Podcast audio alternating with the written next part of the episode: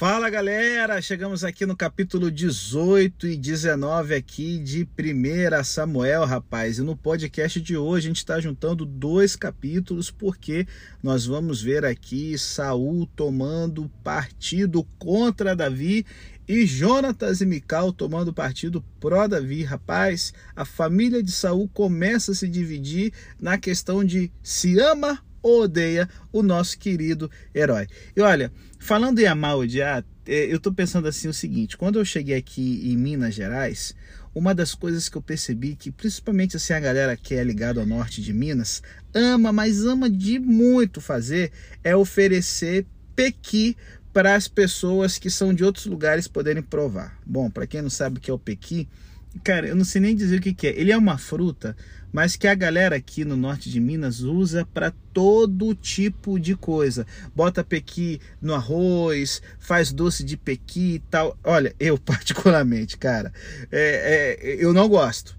É, é, o tipo de coisa que na primeira mordida você é, já decide se você vai amar ou odiar. Pequi para mim só desce tomando sorvete do Frutos de Goiás, que ela tá assim, é, era agora primeiro, né, primeiro ali e tal, mas cara, não, não, não rola. E sabe, Pequi, ame ou odeie. É basicamente o que a gente poderia dizer a respeito de Davi no capítulo 18 e 19. Davi, ou você ama ou você odeia. E a maioria o ama, mas nem todos. E sabe, a gente já começa a ver esse amor brotando logo após a batalha com Golias. Imediatamente após os filisteus terem sido derrotados, Jonatas, filho de Saul, tornou-se um em espírito com Davi e Jonatas o amou como a si próprio, como diz o verso 1 do capítulo 18. Um em espírito é literalmente costurados um ao outro no hebraico. A mesma palavra é usada para descrever o relacionamento de Jacó com Benjamim, seu filho predileto. Somos informados de que a vida de Jacó estava fortemente ligada à vida do menino. E o mesmo acontecerá com Jonatas e Davi. Davi essencialmente se torna parte da família de Saul, bem como de sua corte, como diz 1 Samuel 18, verso 2. E sabe, galera, é fácil imaginar que Davi e Jonatas tinham a mesma idade, só que eles não tinham. Davi tinha 30 anos quando se tornou rei. E Saul, diz Atos 13, 21, reinou durante 40 anos. Portanto, Davi deve ter nascido no décimo ano do reinado de Saul. Jonatas, ele já estava lutando com Saul durante o terceiro ano do reinado do seu pai. E um soldado israelita precisava ter pelo menos 20 anos de idade pré para a batalha, como Números 1, verso 3 nos diz. Então, no décimo ano do reinado de Saul, quando Davi nasceu, Jonatas deveria ter no mínimo 27 anos de idade. Isso significa que Jonatas é velho o suficiente para ser o pai de Davi. E Jonatas é da realeza, quanto Davi é um agricultor do campo. Anteriormente, Jonatas estava destinado ao trono, ao passo que agora Davi é o seu substituto. Jonatas teria muitas razões para ressentir-se de Davi, e, no entanto, Jonatas ama Davi como a um irmão mais novo. E o amor, gente, entre Jonatas e Davi é tão forte que alguns sugeriram que entre eles havia um relacionamento homossexual.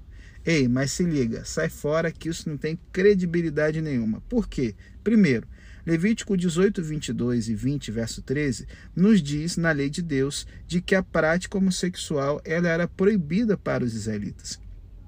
Gente, o autor de Samuel ele não hesita em momento nenhum em realçar os pecados de Davi. Só que ele não dá indicação alguma de transgressão no relacionamento deles ou ele não tinha conhecimento do pecado ou encobriu. Só que nenhuma dessas coisas é provável, levando em conta a exposição que primeira, que segunda Samuel faz do adultério de Davi com Batseba, lá no capítulo 11 e 12. A insinuação de homossexualidade provavelmente revela mais sobre a sexualização de nossa cultura do que sobre o relacionamento deles. A realidade é que homens podem ter uma amizade íntima e afetuosa sem que se torne sexual, especialmente quando são companheiros em armas, como a gente vê aqui acontecendo com Davi e Jonatas lutando no mesmo exército. E, né, falando em soldados, né, nós temos agora as mulheres de Davi, as mulheres de Davi, né, as mulheres de Israel suspirando com as conquistas militares de Davi. E aí o verso 5 fala o motivo Fosse qual fosse a missão que Saul lhe desse, Davi era tão bem sucedido que Saul lhe deu um posto elevado no exército. E isso agradou a todas as tropas, bem como aos conselheiros de Saul. Gente, não só Jonatas ama Davi, o exército ama Davi também, tanto os soldados rasos quanto os oficiais superiores. E as mulheres de Israel também o amam. Após Golias ser morto os filisteus serem completamente derrotados, enquanto os homens do exército voltam triunfantemente com Saul como seu líder, as mulheres os saúdam com cânticos e danças, com tamborins, com músicas alegres e instrumentos de três cordas. As mulheres dançavam e cantavam: Saul matou milhares e Davi dezenas de milhares. É, rapaz. Vimos como a ascensão de Saul ao trono incluiu a participação em uma quase festa de casamento em 1 Samuel 9. Como rei, ele estava se tornando, por assim dizer, o marido de Israel. Mas é Davi que agora é reconhecido como o verdadeiro marido do povo de Deus, protegendo as mulheres de ameaças. Isso aponta inconscientemente para Jesus, o marido supremo, que dá sua vida pela sua esposa, a igreja. Em 1 Samuel 18, 16, é Davi quem os conduzia em suas batalhas, portanto, todo Israel e todo Judá gostavam de Davi. Conduzir o povo de Deus em suas batalhas deveria ser o papel de Saul, mas agora é Davi que está fazendo isso e sendo amado por causa disso. Em poucas palavras, galera, Davi é um sucesso. Faz tudo o que lhe pedem com grande êxito, com mais êxito do que qualquer outro oficial. Mas Davi não é simplesmente um bom guerreiro. O segredo é que o Senhor está com ele. Ele tinha êxito em tudo o que fazia, pois o Senhor estava com ele. Ainda mais significativo é o verso 12. O Senhor havia abandonado Saul e agora estava com Davi. E aí, como a gente já disse, todo mundo ama Davi, exceto Saul. Quando as mulheres de Israel cantam Saul matou milhares e Davi dezenas de milhares, é improvável que o seu cântico intencionalmente exalte Davi acima de Saul. O hebraico muitas vezes junta termos e a palavra milhares literalmente é miríades, né? Talvez subentendendo que os dois, Saul e Davi, mataram muitíssimas pessoas. Mas, ainda assim, Saul entende o fato como menosprezo. Somos informados de que Saul ficou muito irritado. Por quê? Ele ponderou: ah, Atribuíram a Davi dezenas de milhares, mas a mim apenas milhares. O que mais lhe falta senão o reino? É, galera. Saul está claramente com inveja de Davi e passa a vigiá-lo de perto. Mas não se trata somente de inveja. Ele também está com medo, e esse medo cresce ao longo do capítulo. Afinal, o Senhor havia abandonado e agora estava com Davi, que tinha êxito em tudo o que fazia. Seu temor aumenta ainda mais quando ele vê o amor que sua filha Mical devotava a Davi. Assim, Saul continua a ser seu inimigo pelo resto da vida. Não era somente falta de afeto, mas ódio. E o processo em direção ao ódio começa, gente, com a sua ira por causa do cântico nos versos 8 e 9. No dia seguinte, o espírito maligno mandado por Deus apoderou-se de Saul. Ele literalmente o toma de assalto, exatamente como o Espírito de Deus havia se apoderado dele. Mas agora é o Espírito maligno que se apodera de Saul, enquanto que o Espírito Santo, como diz o capítulo 16, verso 13, se apoderou de Davi esse espírito maligno leva a profetizar, entre aspas, em sua casa. Profetizar em 1 Samuel parece se referir a mais do que simplesmente proferir a palavra de Deus. Parece que pode incluir qualquer efeito que resulta de ser dominado por um espírito, como veremos novamente no capítulo 19. Aqui implica tirar uma, uma, uma lança em Davi duas vezes antipatia profunda arraigada de Saul por Davi, que talvez seja refreada pela etiqueta da corte, não é refreada quando ele está profetizando. Oh, meu Deus, Deus me livre a profecia dessa, amigo. Davi se desvia da lança malandramente, assim, temendo cada vez mais. Saul resolve então enviá-lo para a linha de frente para que ele morra através da espada dos inimigos. Mas em tudo que faz Davi, ele é bem sucedido, produzindo o um amor crescente de Israel e um medo também crescente em Saul. Portanto, Saul cria um plano.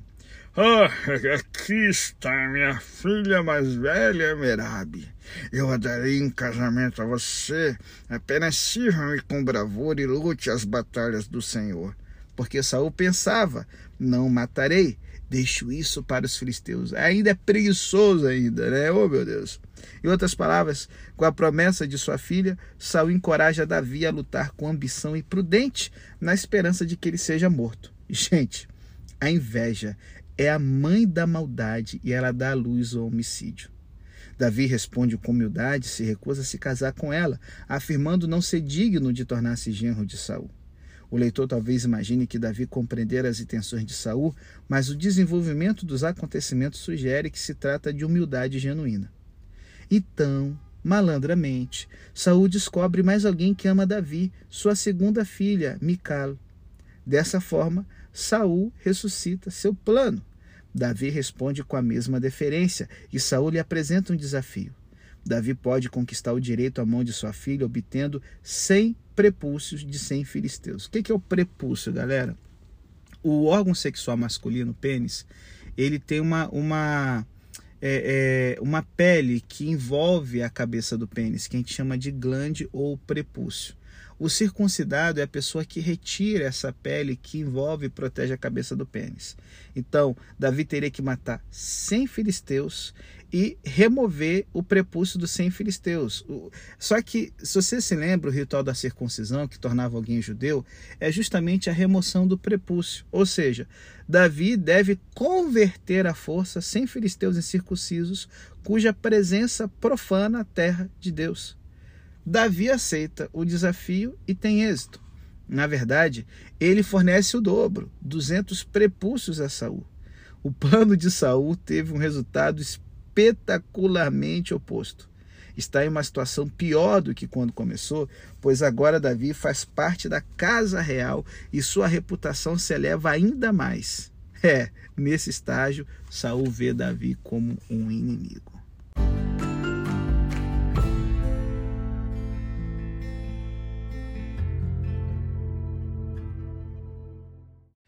Galera, e como desgraça pouco é bobagem, o capítulo 19 assiste a mais três tentativas de aniquilar Davi. E graças a Deus, nenhuma delas funciona.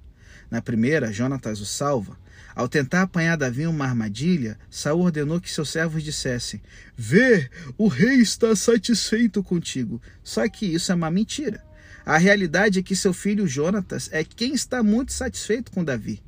Jonatas adverte Davi de que seu pai está buscando matá-lo, mas ele se dispõe a intervir, proclamando a inocência de Davi.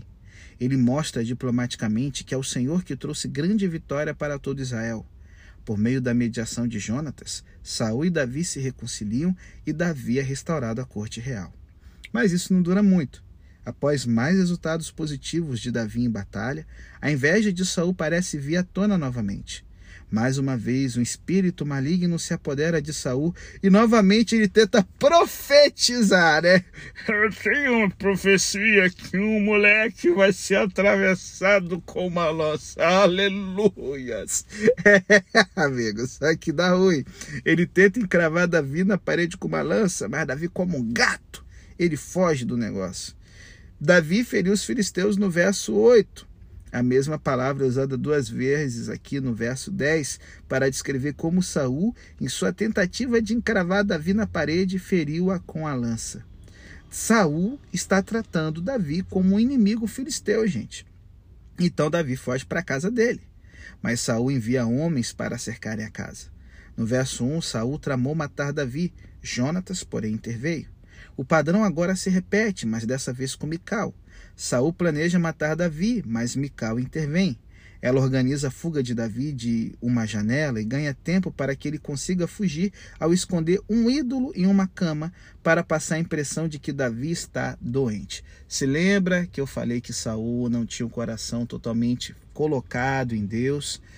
Saul havia colocado o nome de Baal em pelo menos dois dos seus filhos. Jonatas também havia colocado o nome de Baal em um dos filhos dele. E a grande prova está aqui Mical. Aqui ela tem um ídolo na sua casa e um ídolo grande o suficiente para ser do tamanho de um jovem, né, adulto, que é colocado na cama e, né, assim, quando ela é interpelada, né, descoberto ali que foi uma trollagem, ela se defende afirmando que Davi a ameaçou.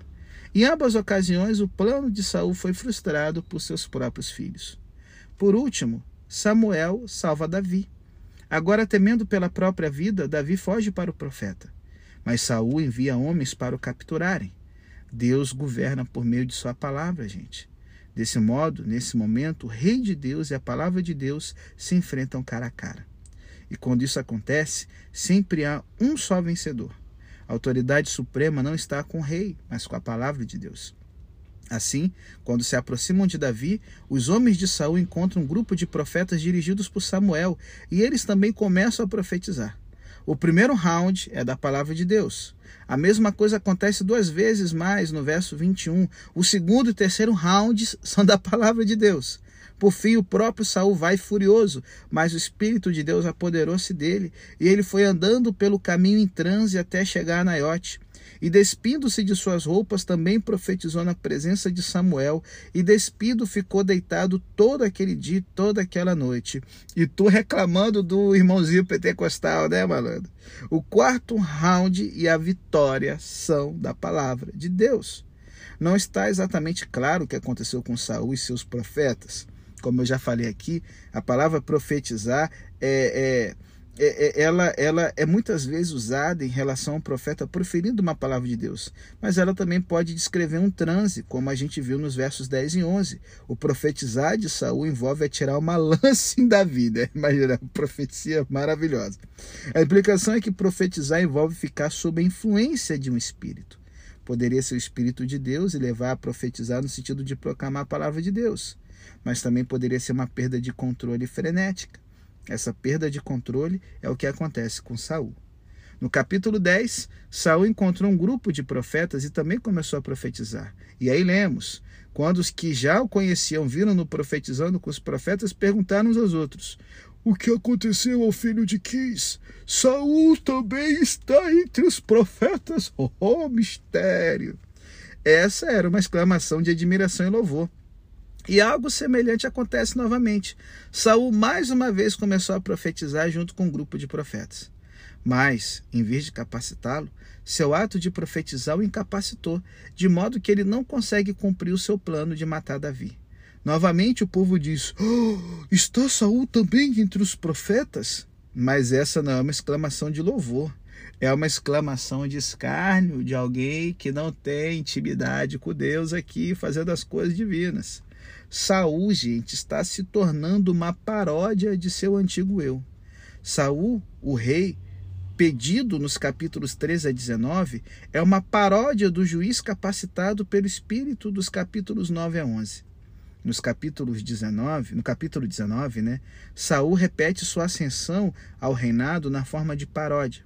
Antes, nos capítulos 9 a 11, sua ascensão ao reinado aconteceu assim: em primeiro lugar, ele vai a Ramá, Segundo lugar, ele vai a um poço e pede orientações para achar Samuel. Terceiro lugar, ele profetiza com um grupo de profetas. Quarto lugar, as pessoas se admiram. Saul também está entre os profetas. Em quinto lugar, o espírito se apodera de Saul e o investe de autoridade. A mesma sequência é repetida agora no capítulo 19, mas de uma forma trágica e cômica ao mesmo tempo. Primeiro lugar, Saul vai a. Segundo lugar, ele vai a um poço e pede orientações para achar Samuel. Terceiro lugar, ele profetiza com um grupo de profetas. Em quarto lugar, as pessoas zombam dele. Está Saul também entre os profetas. em quinto lugar, o espírito se apodera de Saul e o incapacita. No final do capítulo 19, o rei Saul é uma figura patética e cômica, deitado despido no chão. E dessa maneira, Saul não é capaz de executar seu intento de matar Davi. Davi é salvo por Samuel, ou melhor, Davi é salvo pelo Deus de Samuel. Olha, eu estou curioso aqui para saber se você consegue reconhecer algum Saul perto de você. Talvez haja alguém em seu local de trabalho que faz todo tipo de manobra por poder e prestígio. Talvez haja alguém em sua igreja que tem inveja do êxito dos outros. Talvez haja alguém em sua família cujas inseguranças fazem com que essa pessoa se compare constantemente com os outros. Talvez essa pessoa seja você. Confiar em Deus faz toda a diferença. Se nos gloriamos em Deus, então não precisamos fazer manobras para alcançar prestígio e nem teremos inveja dos êxitos, dos êxitos das conquistas e vitórias dos outros. Se encontramos nossa identidade em Cristo, então somos é, é, é, é em comparação com os outros, autênticos, né? O que eles pensam não importará. A gente não está sempre competindo para ser melhor ou se sentir, né? É, ou não se sentir menos. Enfim, você reconhece algo de saúde em si mesmo? Como o fato de encontrar sua identidade, segurança e percepção de valor em seu relacionamento com Jesus poderá mudar seu coração. Ei, as situações em que você está sendo chamado para desobedecer corajosamente uma autoridade a fim de obedecer a Deus, pense nisso e que o Espírito de Deus possa estar capacitando você e não incapacitando. É o nosso desejo hoje, em nome de Jesus. Amém.